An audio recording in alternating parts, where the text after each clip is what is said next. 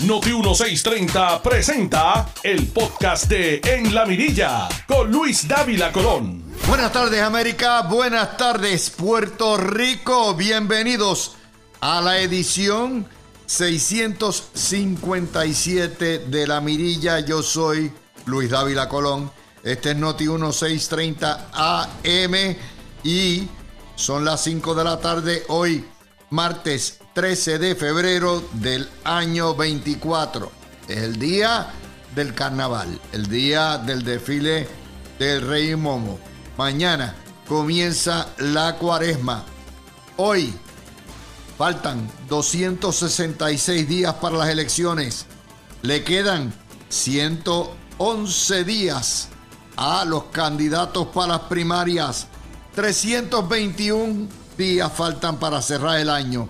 En seis días estamos en el feriado de los presidentes y a hoy han pasado 193.628 días desde que hace 530 años con dos meses Puerto Rico comenzó a recorrer su camino como la colonia más vieja y más triste del universo. A las 5 de la tarde, estos son sus titulares.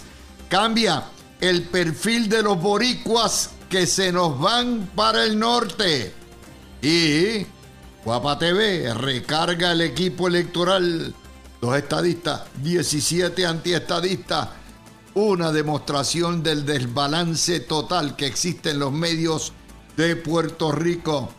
Rafael Bernabe confirma la mogolla de los partidos comunistas con la Federación de Maestros y el llovecito, la agendita que tienen montada contra la cuestión de la secretaria de Educación. Confirmado en la mirilla, el tribunal desenmascara a Taxito y este se pone encabritado y mandó de vacaciones a la Cámara tres semanas, cerrada la Cámara por pandemia. No, por rabia. Sí, la rabieta de este loco que preside la Cámara de Representantes. Y los bichotes perpetran la tercera masacre del año. Esta vez en el barrio Campanilla, nuevamente. Y en peligro, en peligro de extinción, los oficios clásicos Tiembla la OTAN con el putinismo de Trump. La Comisión Estatal de Elecciones limita el voto adelantado a mayores de 60 años. Y el Senado Federal aprueba paquete de 95 mil millones de dólares de ayuda a Ucrania, que equivale a cinco veces lo que recibe Puerto Rico, cinco años de ayuda a Puerto Rico, sin contar lo que le han dado pero no va para ningún lado. Mr. Trump mandó a colgarlo. Así que ya lo saben. Hoy tenemos a Javier Vega Villalba y a Fernando Zambrana. Y hoy está excusado Tony. Así que ya lo saben.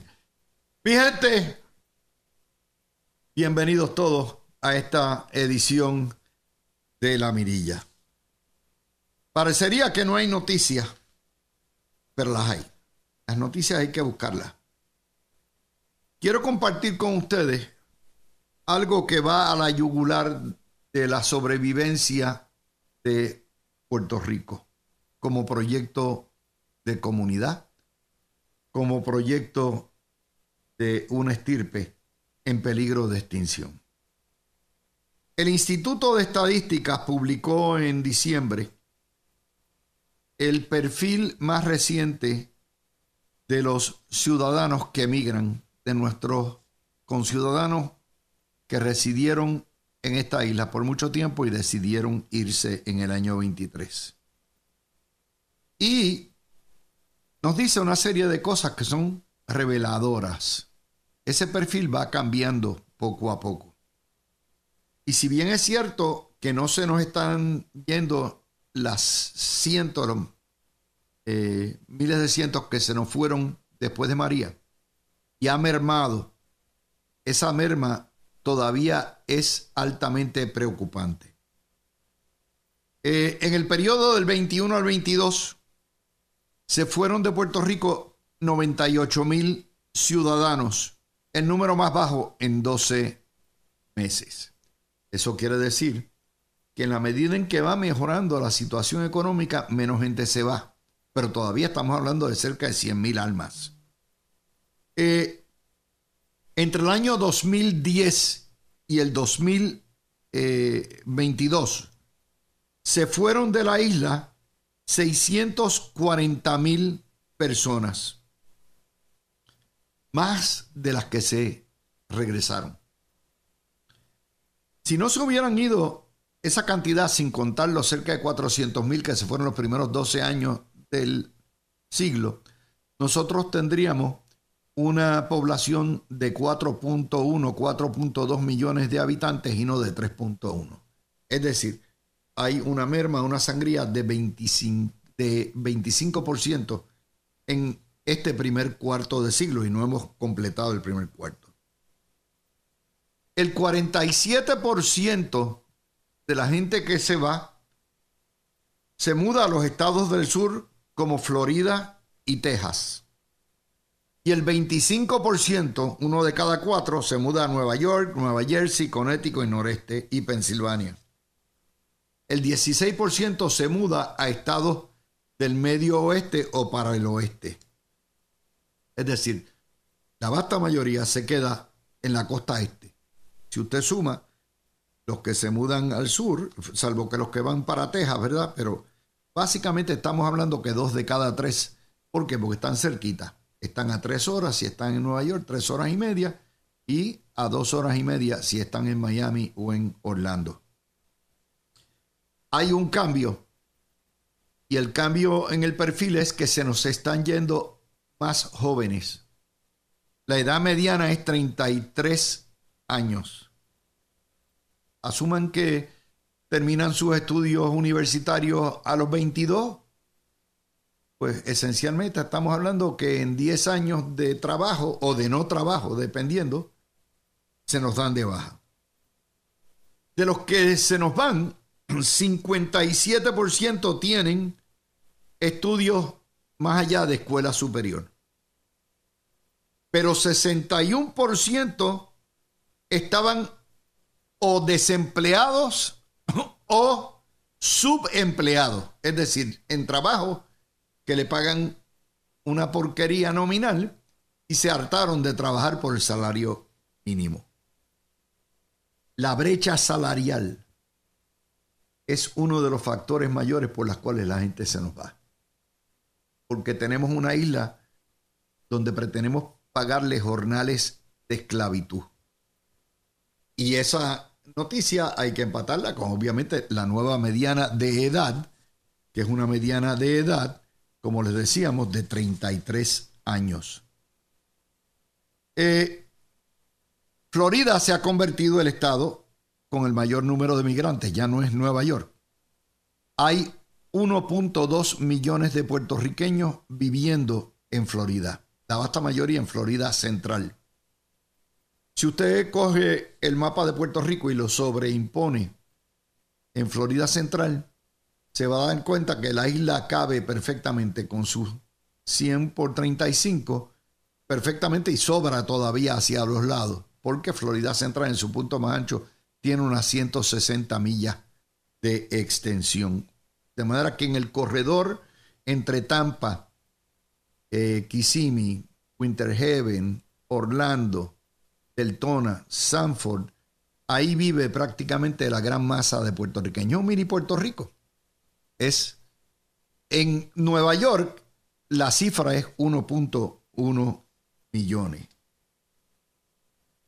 Así que si Florida y Nueva York combinados, en Estados Unidos hay 6 millones de puertorriqueños y 3 millones en la isla.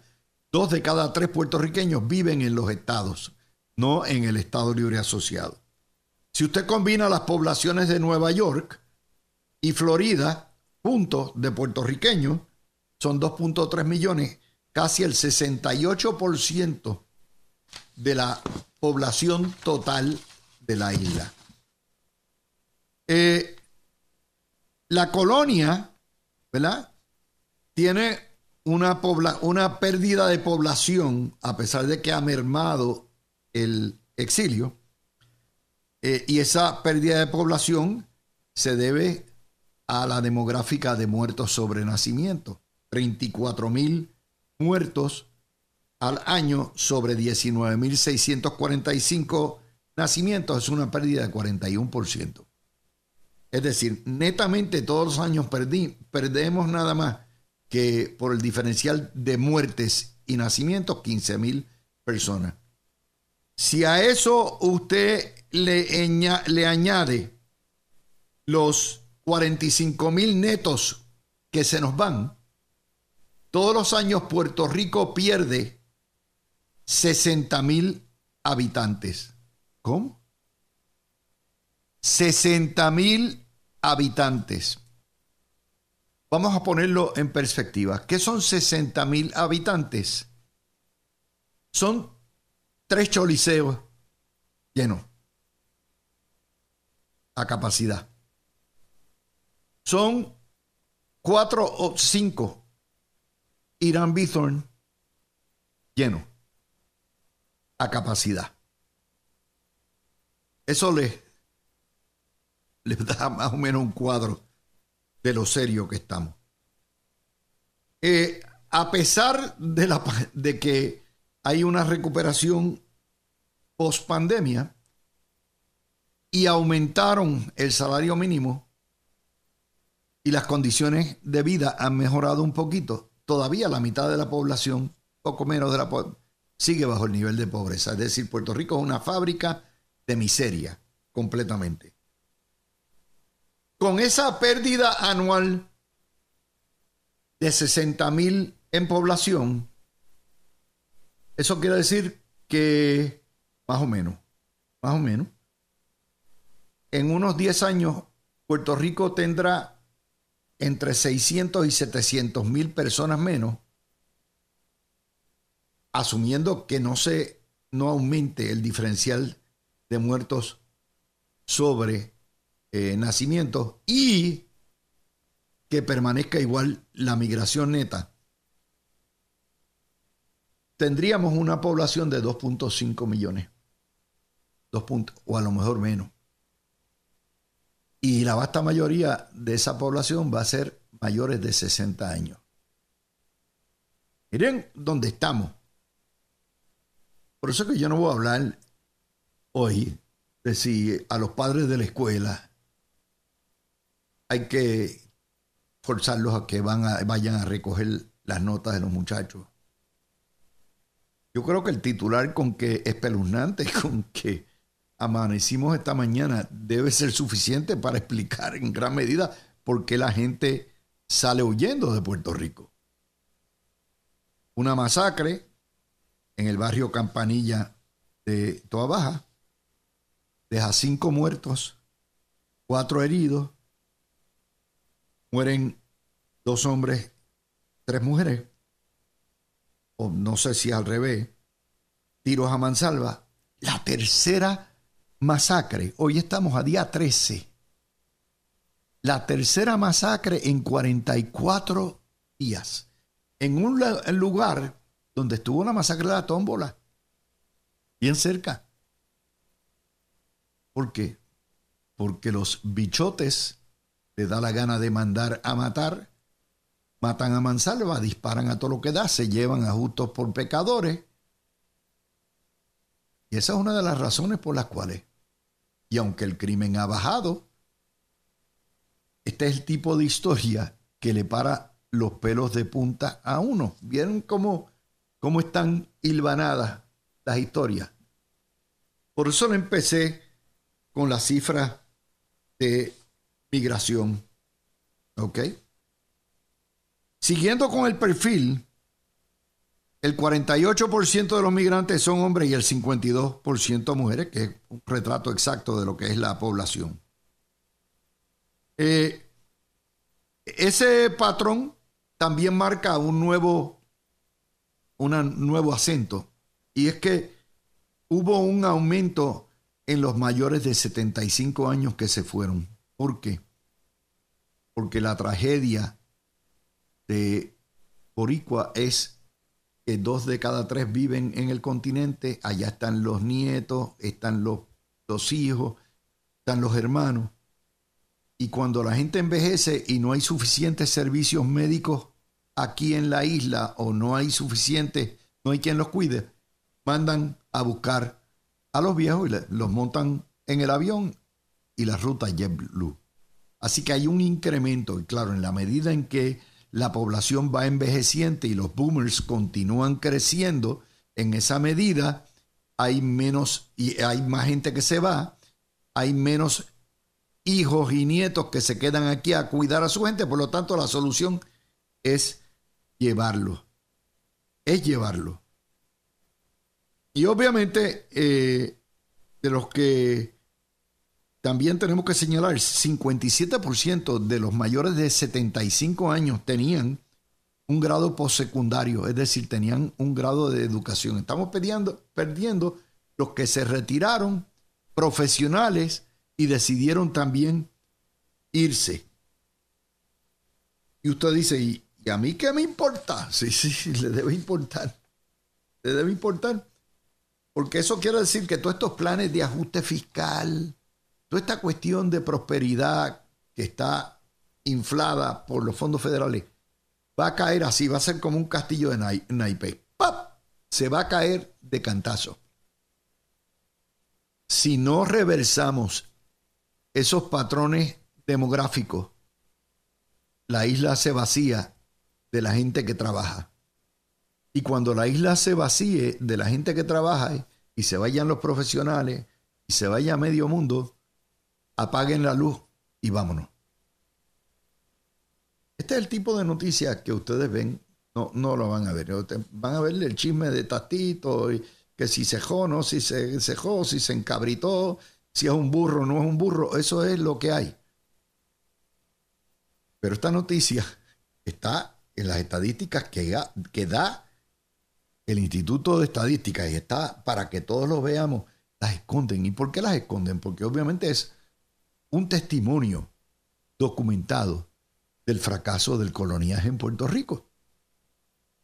Y no hay que decir mucho, no, no, no, siempre hay que echarle la culpa o a Pierluisi o a, a quien sea, pero al coloniaje ni lo mencionamos.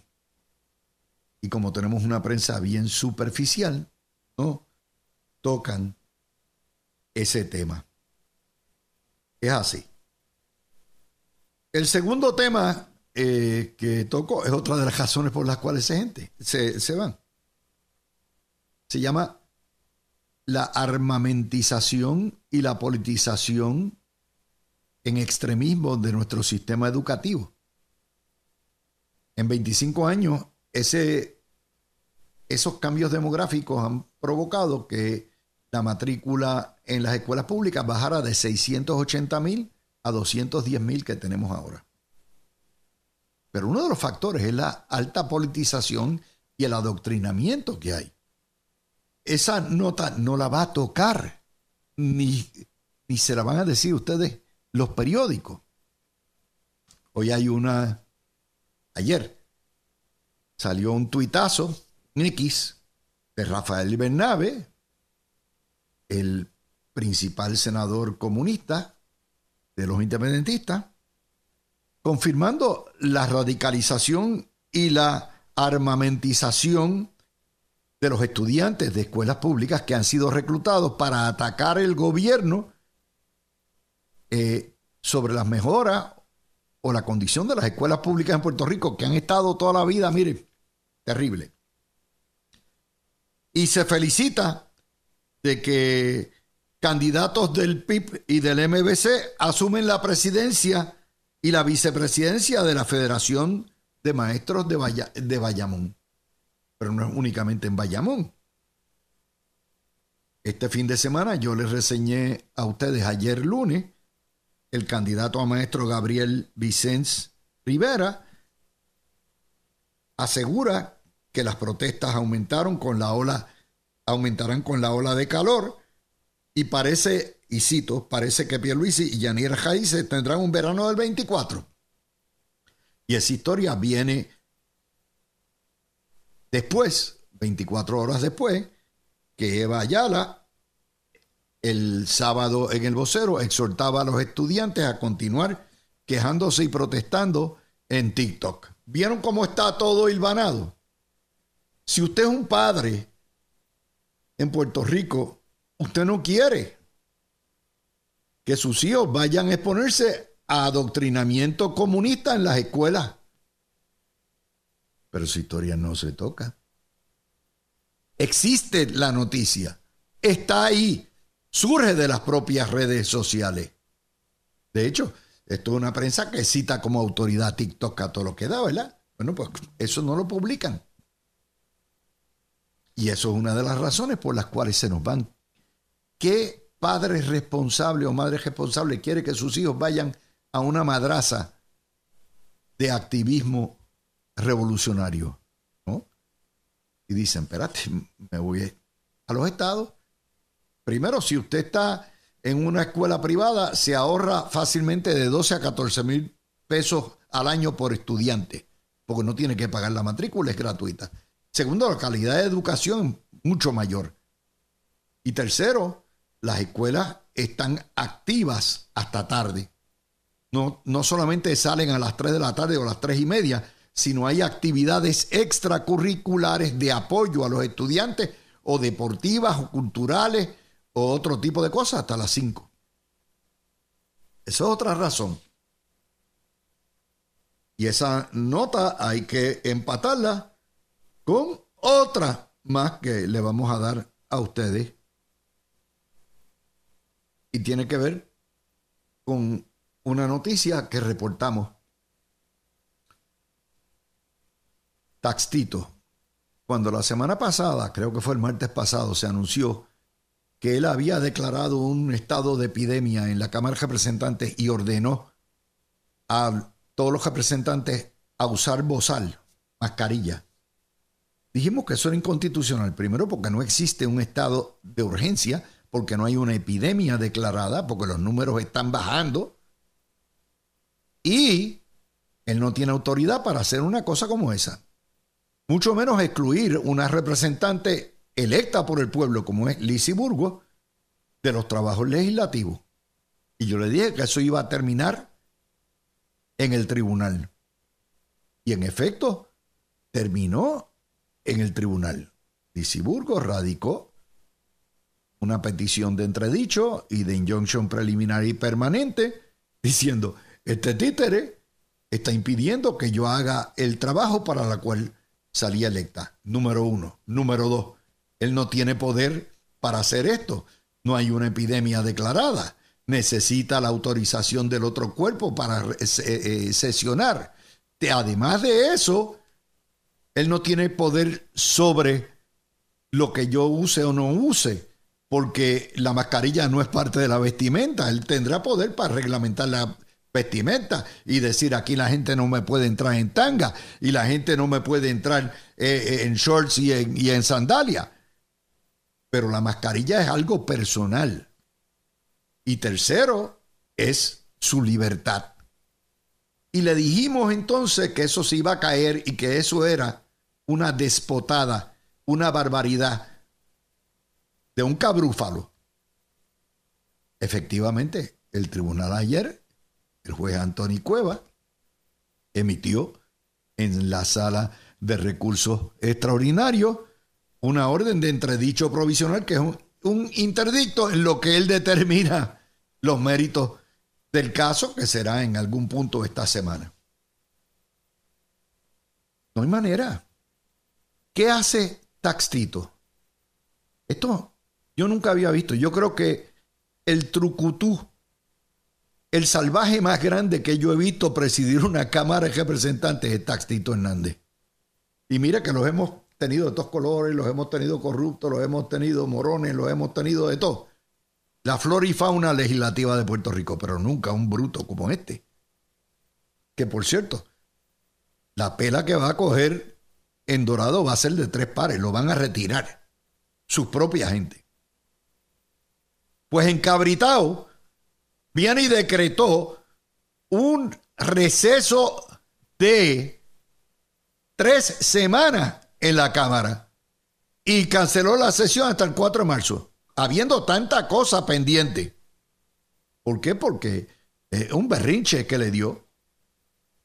Pero esa historia sale a la misma vez que nos sale otra historia de que el CDC, el Center for Disease Control, está dando una nueva directriz de que la gente ya no se tiene que quedar cinco días aislado, sino que ahora, cuando usted le da COVID, tan pronto le pare la fiebre, usted cuenta 24 horas y si ya no tiene más síntomas y va mejorando, ya puede ir a trabajar. Eso es allá. Pero este salvaje se declaró como el epidemiólogo del Estado porque por el berrinche.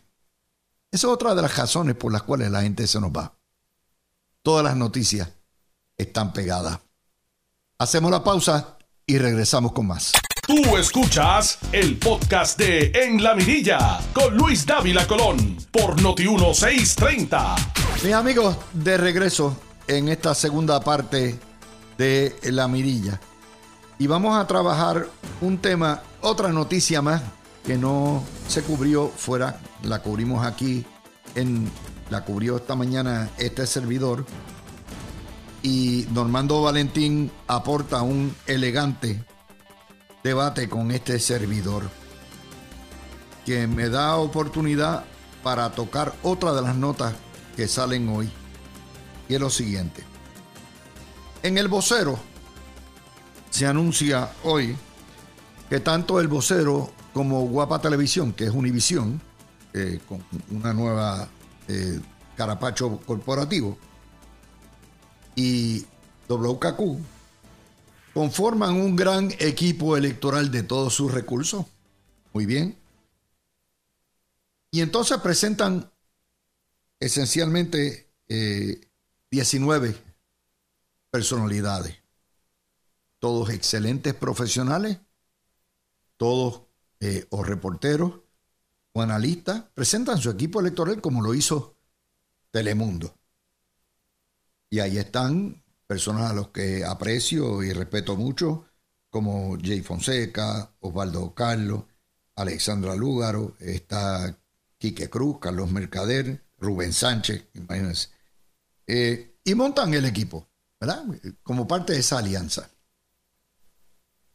Yo señalo que esto nuevamente eh, confirma lo que escribí y critiqué hace décadas, pero particularmente lo plasmo en el libro Tirando al Medio, Faenas de la Prensa Colonial, donde critico la hipocresía de los medios de comunicación y el grave prejuicio que hay en contra del estadismo en Puerto Rico.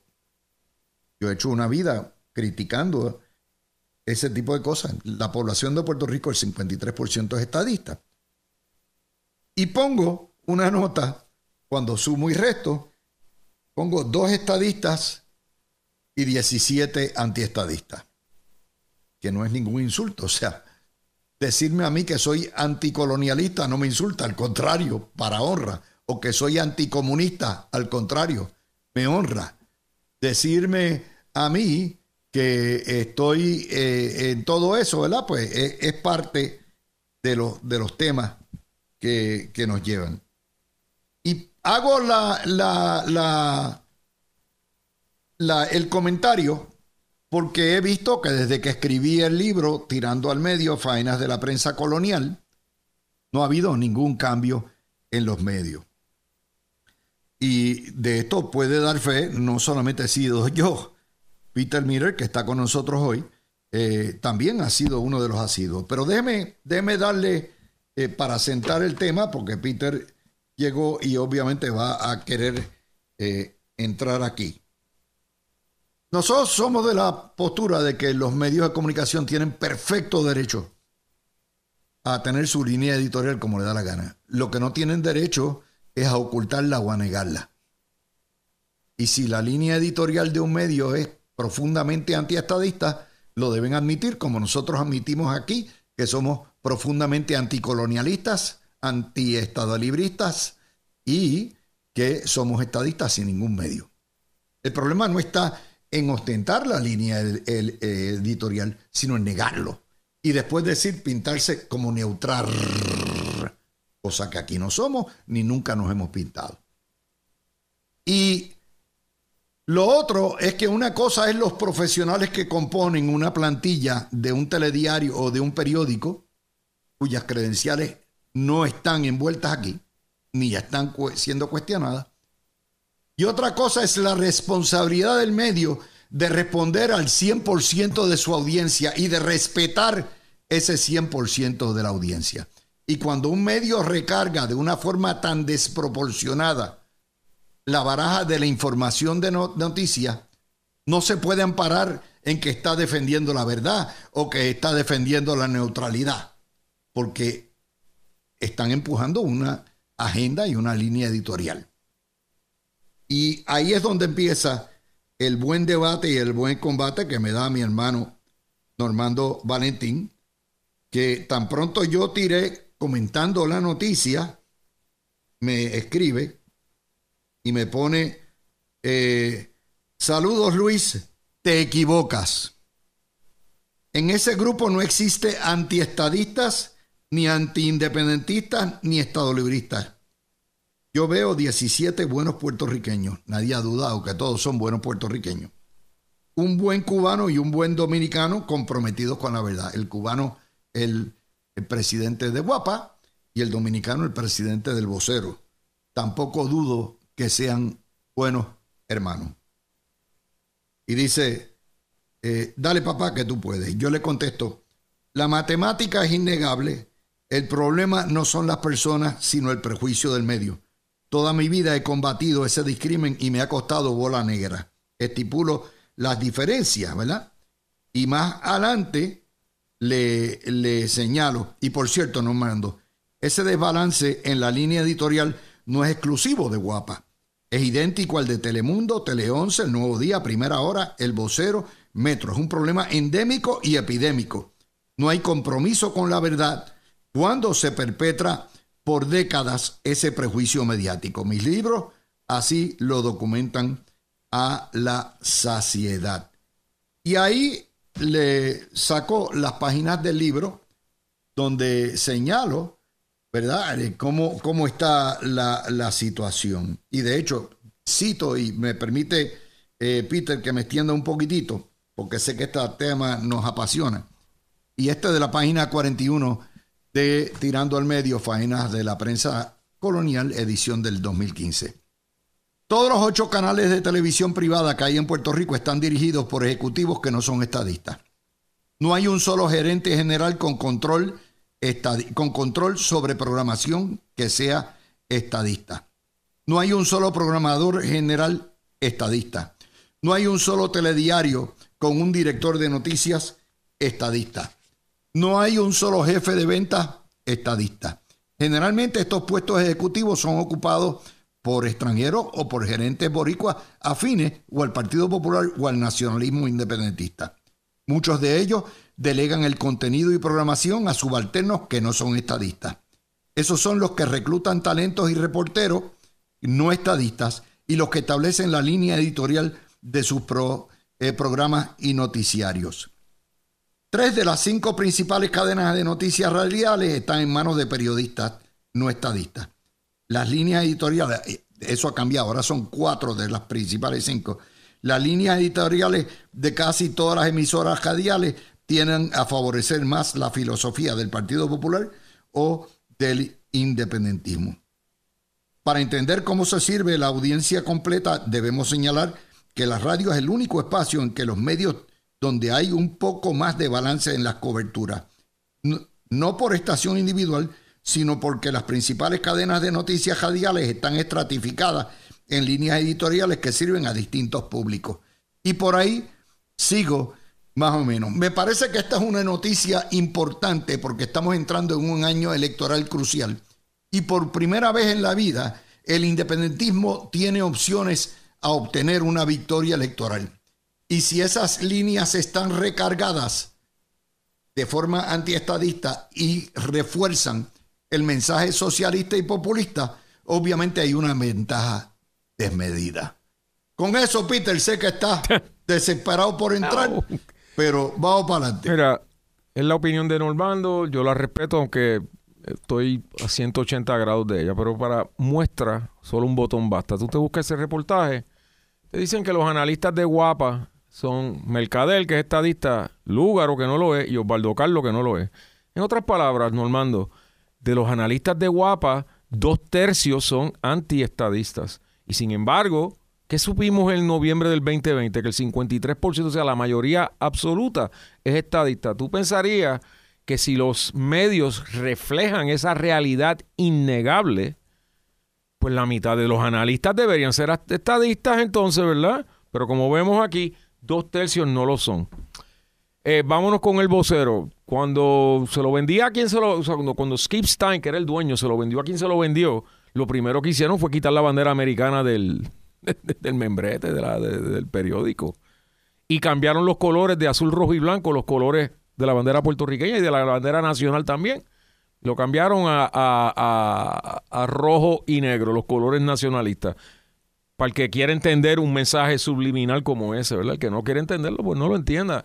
Um, típicamente, cuando tú te lees el nuevo día, te ponen eh, sus expertos, ¿verdad? Entre comillas, son independentistas o populares. Y si son académicos, jamás ni nunca. Tú sabes, de vez en cuando te citan a Carlos Díaz Olivos, ¿verdad? Pero casi siempre terminan no buscando, este, o sea, siempre son gente antiestadistas. Um, y eso es lo que venimos señalando. Tú vienes señalándolo, yo me uní a ti hace unos añitos atrás. Porque es que es la, es la verdad innegable. Normando, si quieres, yo voy con mucho respeto y mucho cariño, voy a tu programa y te lo digo en la cara no, no, pero, pero nuevamente, eh, aquí el problema es confundir la calidad eh, o, la integridad profesional de los componentes con lo no, que pero es, que, es que mira, la, primera enmienda es la primera enmienda. Exactamente. Y, eh, lo que no cuestionamos ni cuestionamos la, la, ¿verdad? Lo que es el trabajo profesional ni de Jay, ni no, de, no, no, no, no, ellos, ellos tienen todo el derecho de hacer lo que quieran. O ni de Están buscando su audiencia, seguro, ¿sabes? Seguro. Eh, la buscan y si la encuentran, pues good for them. Tú sabes, mejor para ellos porque, o sea, un Molusco, un Jay son contratistas independientes y viven y mueren igual que, que tú, mueres de lo con los ratings. Seguro. Eh, si encontraron algo que le gusta al público, pues bravo, los aplaudo. Um, pero nuestra audiencia tiene que tener una cosa, la primera enmienda no es para la radio ni es para los canales de televisión. Esos están subyugados al Federal Communications Commission que tiene unas reglitas muy particulares.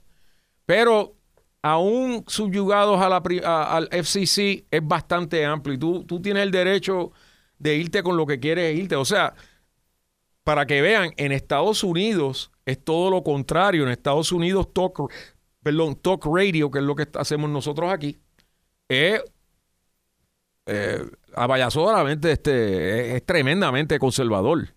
O sea, los grandes nombres. Pero, déjame traértelo acá. Ah, pero, en Puerto Rico, en Puerto Rico, el, único programa en radio o televisión, el único, que todos sus o sea, que el, que lo dirige y los invitados, los panelistas, somos todos estadistas, es este. Bueno, por eso. es una aberración. Yo lo, he, hecho así, precisamente para darle balance, pero te voy a dar un ejemplo. Muestra un botón. Hoy anuncian. Eh, la cadena Magic hace un eh, radio Diario en la mañana. Lenin, eh, Lenin es el anfitrión. Denis Pérez, tremenda profesional, pero no es estadista. Y Carlos Weber. Ahí está un ejemplo. Vamos a los analistas de Tele 11. Yulín, Aníbal Acevedo Vila, Sonia Valentín, está Ferdinand Pérez, eh, Jorge Suárez, Juan Dalmau, Sid Marí, Estadistas, solamente Gary Rodríguez y Ramón Josario. Telemundo tiene a Pavón Roca, Alejandro García Padilla, Anabel Colbert, Ángel Rosa, eh, tienen a Lenin López, eh, los Rayos X, y entonces en el otro lado tienen a Rivera Schatz, a Díaz Olivo y a Leo Díaz ahora que lo incorporaron en la mañana. O sea, lo que estoy diciendo, estos son temas tabú, temas tabú en toda la prensa, porque obviamente si lo discutimos estamos poniendo el dedo en la llaga del discrimen y del desbalance. discriminan y desbalante, a lo cual tienen perfecto derecho constitucional a tener. Y nosotros tenemos perfecto derecho a señalarlo y a criticarlo. De eso, ese es un tema de noticia hoy que surgió gracias a Normando por traerlo y por permitirnos eh, darle eh, esto al debate, Peter. Eh, mira, lo que te dirían los jefes de venta, porque al, final del día, esto yo, yo daba las clases de Derecho de Construcción en la Escuela de Derecho de la Universidad de Puerto Rico y lo primero que le preguntaba a todo el mundo era, ¿cuál es el propósito de un periódico? Ah, informar, dar noticias. O sea, no, el propósito de un periódico es hacer chavo. O sea, son negocios. Y lo que te contestarían es que uno es más fácil vender antiestadistas en los medios que vender un estadista. Y eso se debe porque la, otra cara de esta moneda es quiénes son los que auspician. De eso que se trata. Si tú puedes tener el mejor programa del mundo en televisión o en radio y si no tiene auspiciadores, está condenado a morir. ¿Ok? esa es la, cruel realidad. Entonces, si tú tienes que muchas de las agencias de publicidad, la más notoria siendo Liliana Lupito y Howie, que es de. eran, eran, eran por, por décadas los publicistas del Partido Popular, pues, aunque total, auspiciaban al vocero con gusto y ganas, porque tenían seso. Um, el punto es, si tienes gente, y mira, ya que estamos en esta, yo me recuerdo que había uno de ellos que, que cuando estaba en el vocero almorzaba conmigo cada tres meses y lo primero que me decía, no tan sutilmente, era que te tumbara las columnas tuyas. pero, pero, no, no, es que llega a ese este punto. negocio, llega a ese punto. negra precisamente no por la mala calidad de, los, de lo que contenemos, de lo que decimos, sino por, por ser estadista. Yo estoy, ya eso va con el territorio. O sea, este, este era, el que compraba medios para Toyota, para Banco Popular. yo lo sé, sí, eso ha pasado. O sea, con nombre, o sea, entonces me decía, ah, pero es que Dávila es tan negativo, es tan, es tan ácido. ¿Por qué tú tienes ese hombre ahí? Yo me la quedaba mirando y decía, no, yo no estoy diciendo cómo hacer las cosas. Era bastante obvio lo que me estaba diciendo, ¿verdad? Así es como se bate el cobre en los medios en Puerto Rico, mis amigos. Eso es así. Eh, los únicos eh, que les van a decir eso somos nosotros, porque con cierta razón le tienen miedo a los auspiciadores y el poder de un auspiciador. Lo que jamás voy a entender, y lo, ya que se metió en la política, porque está en el comité de, en el comité de Jennifer, como Tony Larrea se la pasa auspiciando el Nuevo Día, cuya línea editorial más antinegocio eh, no puede ser. Son comerciantes, o sea, el auspiciador auspicia lo que le da la gana. Y yo en eso, así mismo como no, no, línea editorial. Tiene wow, tiene todo el derecho. Todo eso, o sea, tiene eh, todo el derecho. Ah, que, que los capitalistas en Puerto Rico están alimentando las líneas editoriales populistas y socialistas, no hay duda. Pero esa es su prerrogativa, ¿eh? Esa es su prerrogativa. Siempre eh, digo lo mismo, Luis. Llegó Javier. Siempre digo lo mismo. Javi. Por eso es que cuando a, Vladimir Ilich Lenin le dijeron cómo vas a terminar con el capitalista, con los capitalistas, dijo, les vamos a dar suficiente soga para que se ahorquen ellos solitos. Y, y, aquí, cuando vamos a quitarlo del lado personalista y esto, cuando tú ves la campaña asquerosa, sucia e indecente que le están haciendo los medios a Juan Dalmau, pintándolo como, que, como lo que no es haciéndole caso omiso a lo que él dice y tratándolo como, ay, licenciado Dalmau, ¿y qué hacemos con este problema? Tenemos un, podemos lograr un mejor Puerto Rico, pero ¿cómo? Condenado, este, con, tribunales de, de, verdad y justicia no va a ser. O sea, eso es persecución política de la clásica comunista, pero eso, a eso no lo tocan. Cuando tú ves eso, tú dices, a la verdad que Lenin tenía razón, bendito, tú sabes, estos tipos, estos tipos, un tipo que sale en fotos con Maduro, que sale en fotos con, con, con que, que, que, que, son consultores de Ortega allá en Nicaragua. ¿Tú te das cuenta que aquí no tocan, los medios no te tocan a Nicaragua ni par de montes? Pero vamos con, vamos con Javi. Adelante, Javi. Pues saludos Luis, saludos a Peter y saludos a todo el público que nos escucha. En lo que me bajé del carro y vine acá, no, no escuché la pregunta que, planteaste, pero me imagino que estamos hablando de, de, la noticia de Guapa TV y su... Exacto, y el eh, desbalance. El desbalance, Mira, Luis, que hay en los medios. La realidad es que desde que yo era pequeño y, mucho, desde mucho antes, ¿verdad? El, el, movimiento estadista siempre ha estado infrarrepresentado en los medios. Yo me acuerdo cuando yo era pequeño que siempre tenían un PNP, un si tenían un panel, ¿verdad?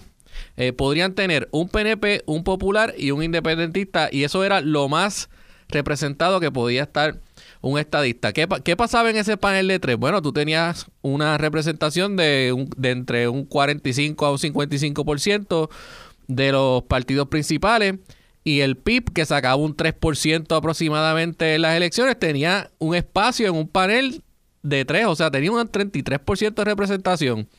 Eh, cuando y, y, de allá para acá, pues se ha puesto peor, porque la realidad es que ahora tú puedes ver paneles completamente sin un, un solo estadista en el panel. Tú puedes ver cuando, cuando tú lo entonces lo miras en términos de la cobertura desde la mañana hasta la noche. Y tú, y tú hicieras un conteo de, de cómo está la representación. Como hice yo en el libro. Olvídate de eso. En, en el libro eh, que de, ¿verdad? Eh, tirando al medio, yo hice precisamente ese análisis por hora, que se puede hacer ahora mismo y actualizar sin ningún problema. Eh, dice, a diario en Puerto Rico se difunden 24 horas de noticias televisivas eh, y todo lo que hay. Entonces, anuncio, el desbalance era 210 horas semanales a 10. Eh, bueno, eh, y ahora... Hace 7, 8 años. Y, a- y entonces hemos ido, ¿verdad? Hablando de cuando hace 40 años, 30 años. Si tú, eh, si tú lo analizas ahora, es peor, porque ya hay, desde el 2012 para acá, referéndums y plebiscitos que te han dejado claro cuál es la preferencia del electorado. Y no hay ninguna duda de que la estadidad tiene más de la mitad de la preferencia del electorado en Puerto Rico. Así que tú esperarías que los medios ajustaran esa proporcionalidad y no ha pasado, no ha ocurrido y no hay indicio de que vaya a ocurrir, que eso es lo peor para mí. Peter, te voy a dar los números del 2015. No están actualizados al 2024. Piénselo. 5.200 horas de teleinformativos al año que invisibilizan, denigran y discriminan en reclutamiento y en cobertura contra el sector y visión estadista sin balance alguno. Ahora súmele a esas 5.200 horas anuales de análisis, telediarios y cobertura televisiva, las más, eh, la- las más de 12.000 horas de cobertura radial que desglosaremos más adelante. La totalidad de la inequidad o desproporcionalidad es todavía más antidemocrática, segregadora y antiperiodista. El público está expuesto a más de 17 mil horas anuales de cobertura en un solo lado del arco ideológico político, el antiestadismo. La mitad de nuestra población está blanqueada de esos medios. Eh, piénselo de nuevo ni una sola hora de informativos televisivos con voces estadistas contra 5.200 horas con voces no estadistas. A nivel radial, más de 12.000 horas de voces no estadistas contra apenas 788 horas al aire. En total, 17.000 horas contra 788. La desproporción es inconcebible. Los del Partido Estadista, que tienen hoy el 53% de los votos, tienen menos visibilidad en los medios que los independentistas, que tienen el 28%. Esa, esa es la que hay y lo que, tenemos. Peter. La realidad es que cuando tú ves los números, hay muchas razones por la cual la televisión gratis, o sea, el 2, el 4, el 11, eh, cada día tiene menos y menos eh, personas sintonizándolo. No necesariamente tiene que ver con política, pero en Puerto Rico ciertamente un factor, o sea, ellos están activamente, porque cuando tú te pones los programas de comedia, toda la comedia es antiestadista, cuando tocan política es antiestadista, pero completamente. Es una burla y una mofa continua. Eh, entonces, un estadista como yo, yo digo, ¿para qué yo tengo que ver eso? Fíjate que ahora Telemundo, al poner a Leo por la mañana, está como que counter-programming.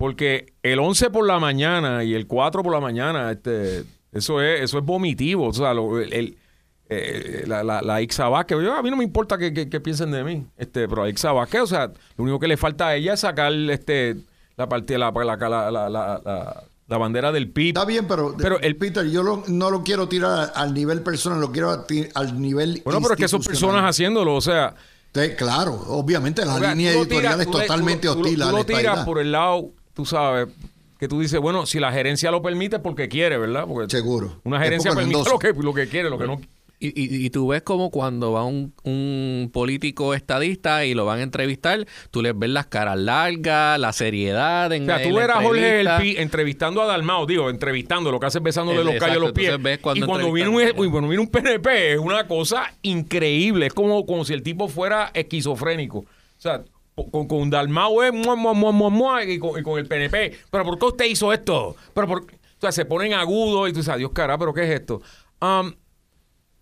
Todo esto refleja que esa mayoría de 53% se quedó corta. Yo creo que hubo mucho estadista que no votó en esas elecciones por COVID. Ya veremos ahora en noviembre. Eh, al fin y al cabo, lo que están haciendo, de mi punto de vista, es peleando por una dona que cada día se pone más y más chiquita y algún día, y en un tiempo que se puede ver cuándo va a llegar, lo que vas a tener es el boquete, o sea, cero. Tú escuchaste el podcast de En la Mirilla con Luis Dávila Colón en Noti 1630.